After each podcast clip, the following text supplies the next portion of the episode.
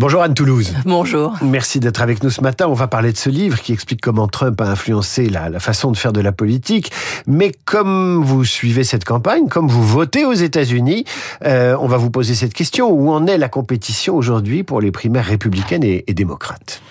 Alors la situation est quand même assez floue. Pour les primaires, il semble que ce soit plié puisque Joe Biden ne va pas renoncer. On a vu qu'il a remporté ce que son équipe dit un succès triomphal en Caroline du Sud où il a eu 96% des voix. Mais il a eu 96% des voix de 130 000 voix sur un pays, sur un État qui a plus de 5 millions d'habitants.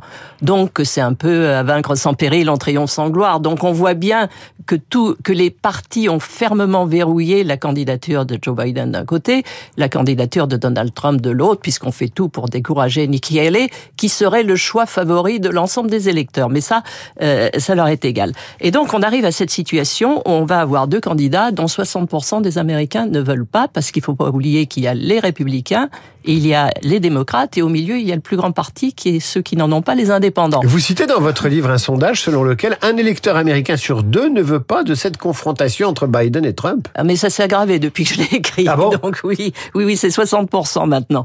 Donc, euh, ben oui, c'est vrai, ce sont des gens, euh, d'abord, qui ont un âge dans une population qui est tellement jeune. La majorité euh, des Américains n'étaient pas nés quand Joe Biden est entré en politique. Donc il y a un décalage et on voit bien que derrière, il y a des des, grands talents. Je parlais de Nikki Haley du côté républicain, mais du côté démocrate, vous avez toute une brochette de gouverneurs euh, qui feraient de très bons candidats à la présidence. Mais tout ça est, est bloqué par ces deux hommes qui ne veulent pas lâcher le pouvoir pour des raisons objectives pour Donald Trump, parce que c'est quand même le rempart entre lui et les tribunaux, et pour des raisons de, je ne sais pas, euh, Joe Biden dit je suis le seul qui puisse battre euh, Donald Trump, mais les autres n'ont pas essayé, donc on n'en sait rien. Anne Toulouse qui publiait L'art de de Il y avait dans les médias européens et français, fin décembre, début janvier, une petite musique comme quoi Trump était favori et que euh, globalement sa victoire était inexorable. Est-ce votre point de vue en ce début février? Non. Euh, réponse simple, non. Alors quand je suis arrivée en France, tout le monde me disait ah il va gagner Trump, il va gagner. Alors j'ai l'impression que c'est une démarche superstitieuse, quand on dit ah ben non non non je gagnerai jamais la loterie, mais on espère qu'on va le gagner. Alors là, si on dit qu'il va gagner, peut-être que finalement ça ne se fera pas. Pour l'instant, personne n'en sait rien. Ils sont dans une marge d'erreur statistique avec un léger avantage euh, à Donald Trump, mais il peut se passer beaucoup de choses au cours des neuf mois à venir. Il y a déjà les ennuis judiciaires de Donald Trump que son équipe euh, d'avocats va essayer de repousser le plus possible et qui y arrive d'ailleurs. A certains succès dans les deux procès qui sont les plus euh, les plus gênants, celui des événements du 6 janvier qui est repoussé s'inédier et celui de la Géorgie qui est dans des embrouillamini judiciaires. Mais en même temps, vous savez, entre un sondage, est-ce que vous êtes content de la situation actuelle La plupart des gens n'en sont pas contents pour diverses raisons. Alors vous dites non. Euh, mais au moment de voter, là, vous êtes devant euh, votre euh, bulletin à remplir et vous savez que vous allez partir avec Donald Trump pour quatre ans de chaos. Et il y a aussi ce phénomène que j'appelle le vote à l'envers, c'est-à-dire qu'on a beaucoup voté, et c'était le cas de la dernière élection, vous votiez pour Biden pour que ce soit pas Trump et pour Trump pour que ce soit pas Biden. C'est pas très positif, c'est pas une adhésion. Quand vous dites, euh, vous savez que vous allez partir avec Trump pour quatre ans de chaos, est-ce qu'on en est sûr? Est-ce que c'est euh, le gouvernement par le chaos, Donald Trump? Parce qu'il y a les campagnes et puis il y a Trump au pouvoir. Il y a quand même un petit écart entre la façon dont Trump fait campagne et la façon dont il exerce le pouvoir, non?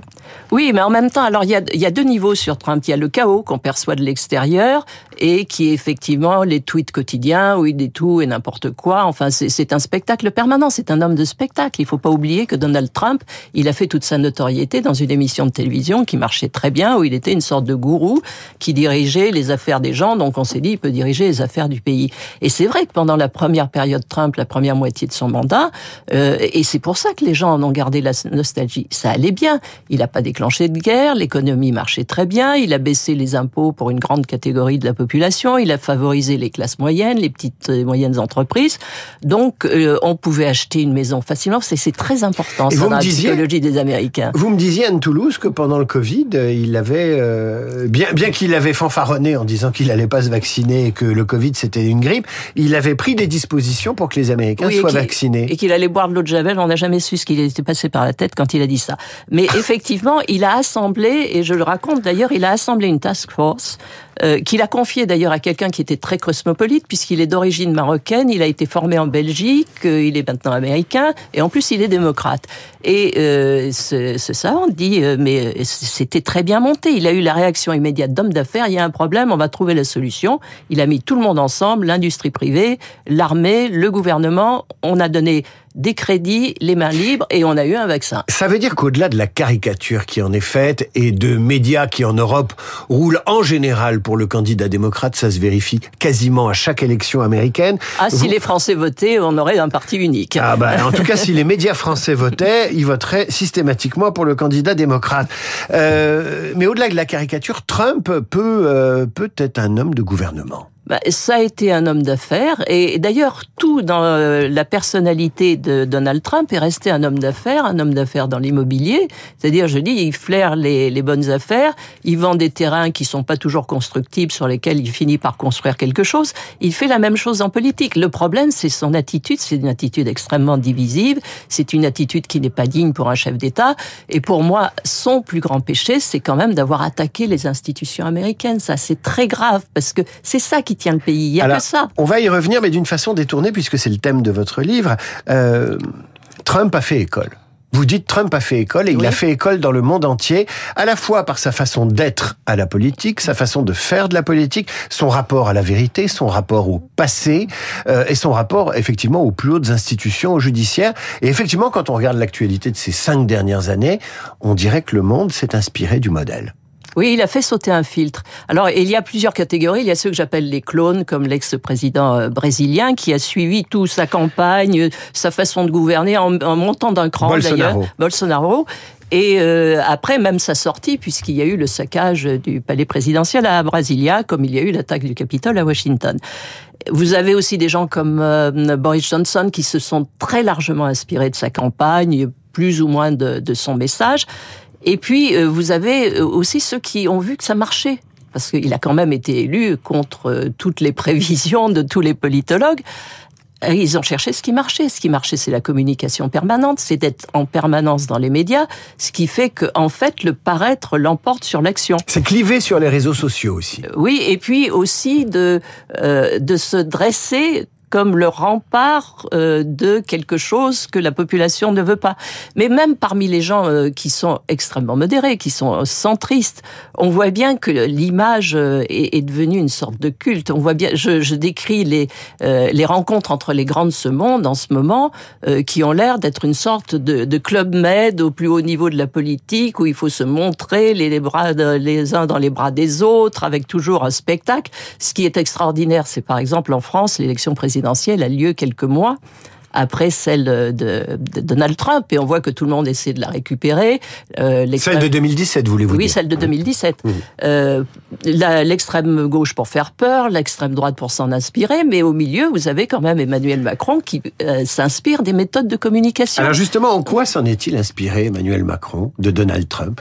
Dans, le, dans les faits d'image, regardez, de la, une des premières choses qu'il fait, il invite Donald Trump à Paris. Et mmh. pourquoi? Pour le 14 juillet. C'est quand même la plus grande production hollywoodienne qu'est la France. Et d'ailleurs, on en a beaucoup parlé. Donc il y a ce sens. Euh, je décris aussi une rencontre entre Emmanuel Macron et Rishi Sunak. Alors on les voit dans la cour de l'Élysée avec un parapluie. On a l'impression que c'est Dancing in the Rain. Mm -hmm. Voilà. Et après, on regarde qu'est-ce qu'il est sorti de cette rencontre. Pas grand-chose, parce que Ricky Sunak euh, file immédiatement à San Diego pour conclure un accord sur les sous-marins avec Joe Biden. Donc, il y a une espèce de primauté de l'image euh, et de l'apparence sur le fond.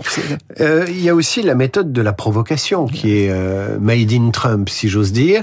Euh, quels sont les, les, dirigeants français, et pas qu'Emmanuel Macron, qui, qui, ont, qui ont pu s'inspirer de... Alors, celui qui a été mon grand inspirateur pour ce chapitre, c'est Jean-Luc Mélenchon. Mélenchon. Ça a été ma grande surprise. Je me trouvais en France au moment de la réforme des retraites.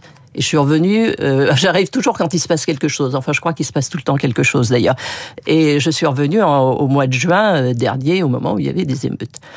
Et j'ai été frappée par un langage de Mélenchon qui me rappelait celui de Trump.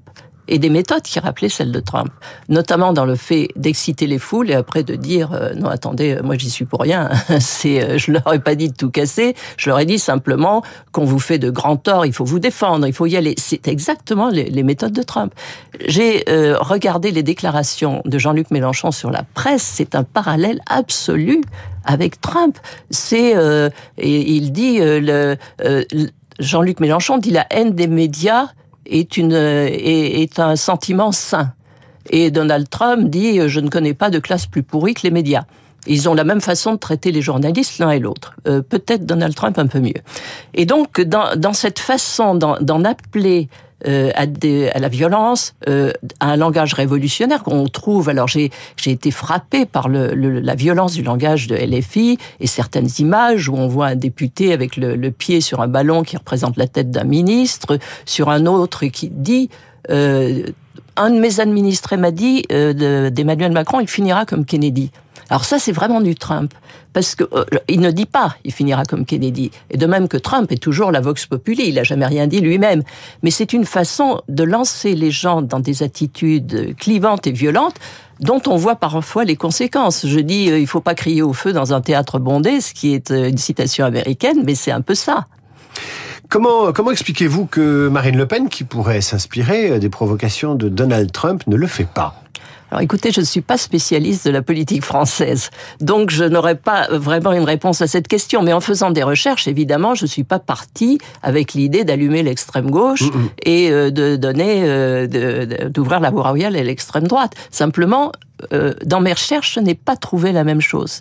Parce que en ce moment, il se trouve que le Rassemblement national est calme. Dans une stratégie d'assagissement. Et dans une stratégie d'assagissement. Donc, je cite quand même quelques, quelques dérapages mais j'en ai moins trouvé. Euh, et euh, quelque part, j'aurais préféré équilibrer la chose, mais moi, je suis journaliste, je ne dis que ce que je vois. Anne Toulouse, qui vivait aux États-Unis, qui publiait L'art de Trumper ou comment la politique de Donald Trump a contaminé le monde. J'aimerais qu'on revienne aux États-Unis après ce détour chez les dirigeants euh, européens. J'aimerais qu'on revienne aux États-Unis et dans cette campagne, il y a un influenceur, plutôt une influenceuse, qui pourrait faire peser et influencer le vote. C'est Taylor Swift qui a été primée hier aux Grammy ah. Awards. Euh, la chanteuse qui est devenue un phénomène économique et social. On dit que les recettes qu'elle dégage de ses tournées font même varier le produit intérieur brut américain. Est-ce que les, les républicains redoutent les consignes de vote de la chanteuse? Bah, elle est, elle est très populaire et euh, je pense qu'elle va, elle ratisse un peu des deux côtés parce qu'elle ne, elle ne cache pas qu'elle penche plutôt vers des démocrates, mais en même temps, elle est fiancée parce que ça, c'est la partie qu'on connaît moins ici avec un joueur de football américain dont le nom m'échappe. Là, j'ai un senior moment, je, je me souviens plus, mais c'était, enfin, c'était un joueur de Kansas City. Et très populaire. très populaire, très beau garçon. Euh, et c'est vraiment le couple du siècle. C'est vraiment le mariage du siècle. C'est la reine Elisabeth et le prince Philippe. Mm, enfin, mm, mm. c'est donc euh, lui représente quand même cette Amérique dont on ne parle jamais, mais qui est très importante, qui est l'Amérique du centre. Euh, c'est le, le, ce qui est le, Middle West. Donc je pense qu'ils auront la sagesse de se tenir tranquille dans des élections et de, de représenter ce qui représente notre famille royale actuelle. Anne Toulouse, l'art de tromper, ça vient de paraître aux éditions du Rocher. Merci d'être venu en parler sur Radio Classique. À suivre, le rappel des titres suivi de la revue de presse d'Hervé Gattegno qui nous parlera des SUV et de la consultation qui a eu lieu hier à Paris. Et puis à 8h40, Luc Ferry et notre esprit libre du lundi. Radio Classique 8h28.